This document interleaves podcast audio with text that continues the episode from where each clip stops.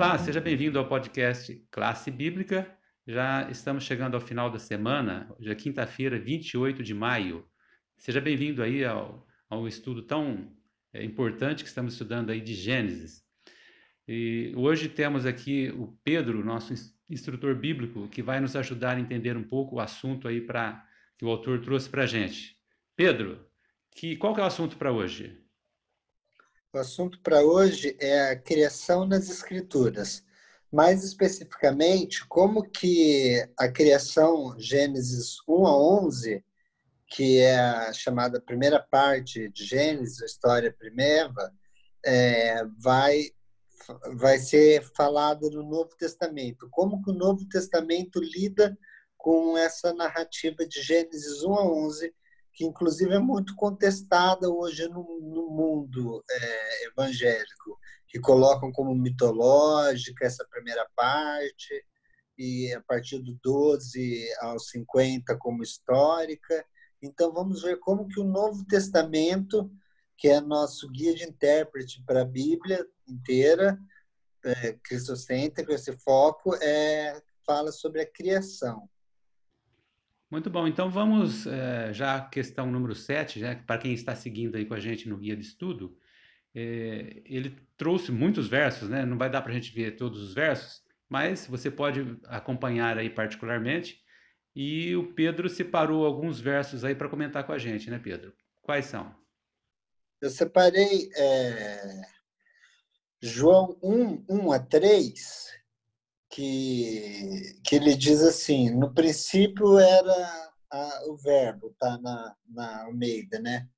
Que, e o verbo estava com Deus e o verbo era Deus. Ele estava no princípio com Deus. Todas as coisas foram feitas por, por intermédio dele. Sem ele, nada do que foi feito se fez. É interessante que a palavra que João usa aqui, é, no grego, ele vai usar em arque, e, e, e, a, forma sintática que ele está significa que ele está abordando um princípio. E nós vemos que só um outro livro na Bíblia começa com um princípio. Então, o livro de João está fazendo uma conexão com outro livro, que é Gênesis, começa Bereshit, Bar Elohim, que é no princípio criou Deus os céus e a terra. E João está falando o que, que vinha antes do princípio. Ele fala, é o Logos e esse logos é a palavra, porque pela palavra Deus criou o universo, através da Davar, a palavra dele. Então, o que é traduzido como verbo na NVI, para quem usa essa versão, é traduzido como palavra, que seria o sentido mais correto da intenção do autor. E ele estava com Deus e ele era Deus. É interessante que no verso 2 ele, ele reitera isso, ele faz uma repetição no ele estava no princípio com Deus, além de falar que ele era o, a palavra do próprio Deus, e fala todas as coisas foram feitas por, por, por ele, por intermédio dele. Sem ele, nada do que foi feito se fez. Então, João já está fazendo uma intertextualidade com Gênesis 1, falando quem que é o agente da criação em Gênesis 1. Então, ele toma literalmente que existiu a criação de Gênesis 1, então, Gênesis 1 é verdadeiro e que a, o verbo, que no verso 14 ele fala, o verbo se fez carne e habitou entre nós, que nós sabemos que ele se refere à pessoa de Jesus Cristo, é o agente da criação, era a pessoa que estava criando o planeta, o mundo, em Gênesis 1. Então, é um texto muito bom. Aí, Romanos eu separei o 1, 20 aqui, que fala sobre a criação também, mas o Romanos 5, é, Paulo ele vai trabalhar a questão do, do Adão, do segundo Adão. Então, quando Paulo trabalha a questão de Jesus Cristo sendo o segundo Adão, ele pressupõe que existiu um primeiro Adão. Então, o Adão criado, na, na, que aparece na narrativa de Gênesis 1 a 4, mas que é mais focalizado em 1 a 3, é o Adão histórico que existiu, que nós cremos que existiu realmente um casal, que foi Adão e Eva, criado pelas mãos de Deus, que caiu em pecado.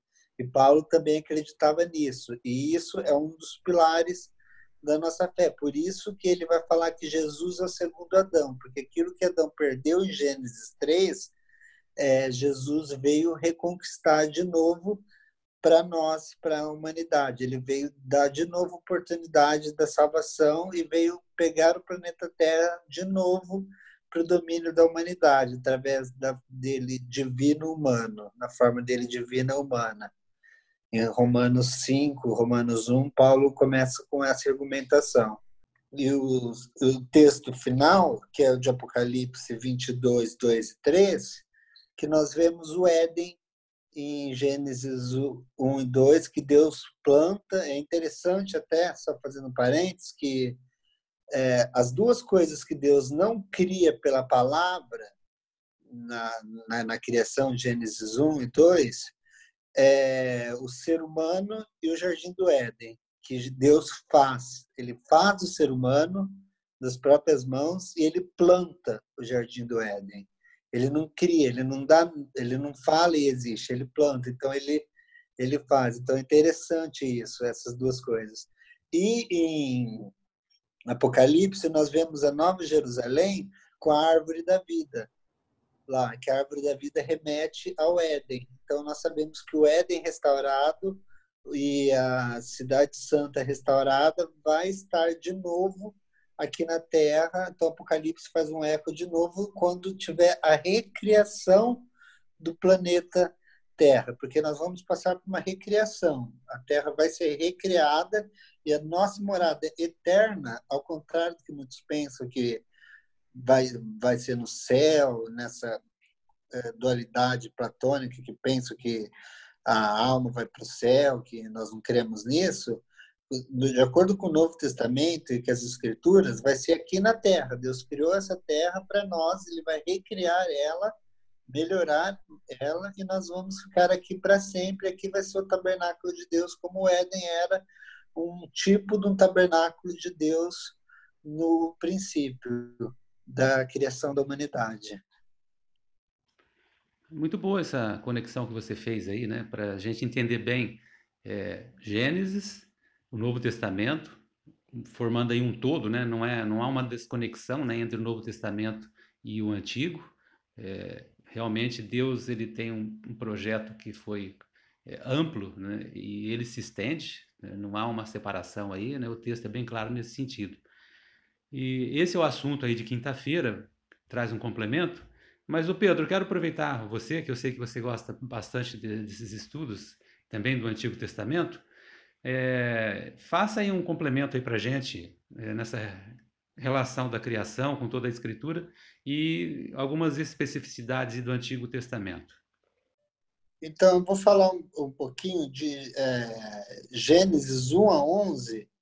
Ele, ele é muito importante porque a base para as nossas é, crenças fundamentais e a base para toda a Bíblia está fundamentada em Gênesis 1 a 11 que nós chamamos da primeira história, ou a, a história primeva, que eles falam, é, como os teólogos definem, que é a parte como muitos, inclusive teólogos de meio protestantes, evangélicos, mas de uma escola mais liberal, eles colocam como se fosse mitológico, no sentido de que é uma é um mito, é uma uma narrativa é uma narrativa alegórica que não existiu de fato para enfatizar a teoria da evolução enquanto a posição Gênesis 1 a 11. Então, Gênesis 1 a 11, nós temos o conceito da queda, nós temos o conceito da salvação, nós temos a primeira menção ao, a Jesus, a semente, vindo, nós temos as gerações mostrando os conflitos, a entrada do pecado, como o primeiro assassinato, nós temos as doutrinas básicas da salvação, do pecado, da redenção, contida nessa parte. E a Torre de Babel, que eu queria ressaltar, que é uma especificidade bem legal, o dilúvio, nós temos em Gênesis é, 1 a 11, que o dilúvio tem a instituição das de duas alianças, de três alianças importantes, né? A aliança da criação, aliança da, da pós-queda, né? Que Deus faz, aliança com, e aí ele retoma essa aliança com Noé, aí aliança pós-dilúvio, que é em Gênesis 1 a 2, aí depois Gênesis 6, 18, depois Gênesis 9. Então, três alianças nós temos só nessa parte de Gênesis 1 a 11, que Deus faz com a humanidade. E também a Torre de Babel, que Deus fala em Gênesis 1, 28, que é para o ser humano se espalhar. Eles resolvem construir uma cidade morada com uma torre para atingir os céus. Então, já tem um princípio de Babel que vai permear a Bíblia inteira, que é entre a geração de Babel, que é Babilônia, e a geração de, dos filhos de Deus de Jerusalém. Já começa aí em Gênesis 11 essa divisão que vai permear a Bíblia inteira entre o, a, o pecado, os filhos do pecado e os filhos que estão com Deus, que é a salvação. E já começa dessa fronte de querendo estar subindo aos céus, invadindo os céus e tomando o lugar de Deus, que foi aquilo que Lúcifer teve e se tornou Satanás por causa disso. E que nós não devemos ter esse orgulho, essa coisa de querer ser como Deus. Nós, nós podemos chegar a Deus por duas formas. querendo ser igual a Deus, que não é a forma correta, ou com Deus, que é com Cristo que é a forma correta que nós podemos chegar até a divindade.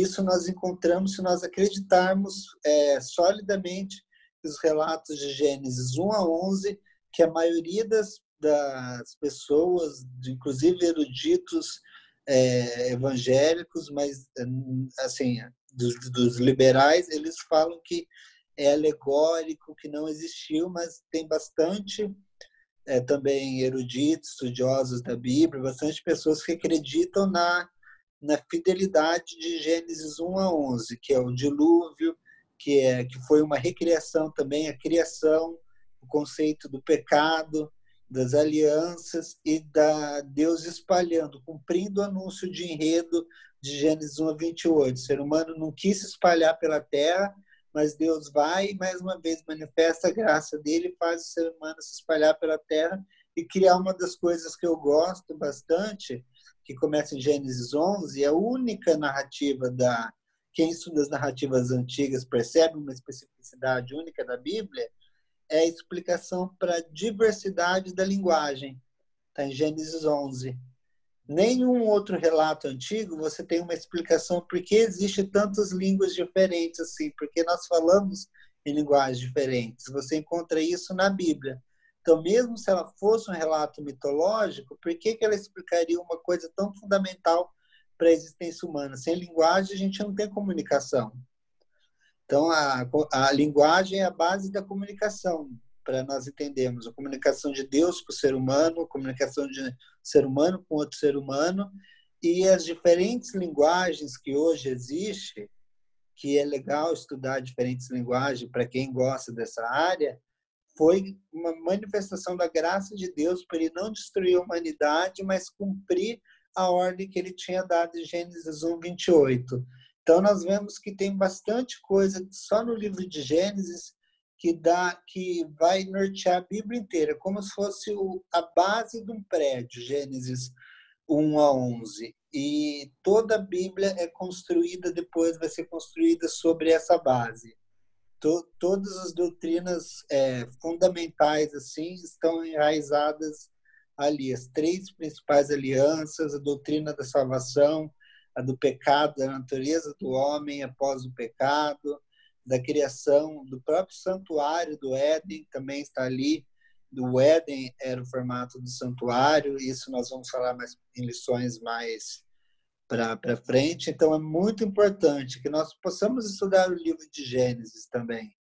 E eu faço uma recomendação assim para quem puder assistir. Existe, está é, tá tendo uma série na Nova Semente, tem no YouTube, e a primeira já terminou, que chama No Princípio, que é que é o pastor Edson Nunes, é, só falando sobre Gênesis é, 1 a 3. São cinco é, sermões de Gênesis 1 a 3. É muito legal, vocês clicam no YouTube, na Nova Semente, vai ver lá no princípio e assistam, que é muito bom. É muito legal. E agora está tendo uma segunda que é sobre os patriarcas de, do livro de Gênesis. Eles estão fazendo um projeto de estudar a Bíblia livro por livro inteiro esse ano. Então é bem interessante e a abordagem que ele dá para o livro de Gênesis assim é bem legal. Muito bom, foi bom você fazer essa é, se aprofundar um pouco aí né, nesses primeiros 11 capítulos. Por quê? Eu quero falar com você que está nos assistindo, de repente, aí pelo YouTube ou Facebook, ou nos ouvindo pelo podcast. É, isso que o Pedro se aprofundou um pouco aqui é muito importante, porque você notou aí que nós estamos vivendo num momento complicado uh, quanto à interpretação bíblica, certo? Muitos estão caminhando aí para essa uh, para esse lado, né, de levar como alegórico esses primeiros capítulos da Bíblia, e isso tem praticamente mudado toda a interpretação. E realmente nos últimos séculos a gente tem caminhado aí pela chamada crítica bíblica. Se você quiser se aprofundar um pouco mais sobre isso, e devido a esses pensamentos eh, que foram entrando aí dentro até da área cristã, eh, acabou desvirtuando um pouco a, a, forma de interpretar. Eu quero dizer para você que nós aqui seguimos o método histórico gramatical, certo? Você pode eh, observar que a forma de interpretar a Bíblia, a Bíblia, dentro de um método que você vê a história como um todo e o texto na forma gramatical, é, esse método nós achamos ele muito mais coerente tá? do que é, esses métodos que acabam criando essas fantasias, essas alegorias que fogem do texto original e acabam desvirtuando toda a interpretação bíblica. Bom, com isso aqui concluímos nosso estudo aqui de quinta-feira. Espero que você continue aí estudando, se aprofundando. Tá? Obrigado, Pedro, aí, pelas suas explicações e até amanhã. Tchau.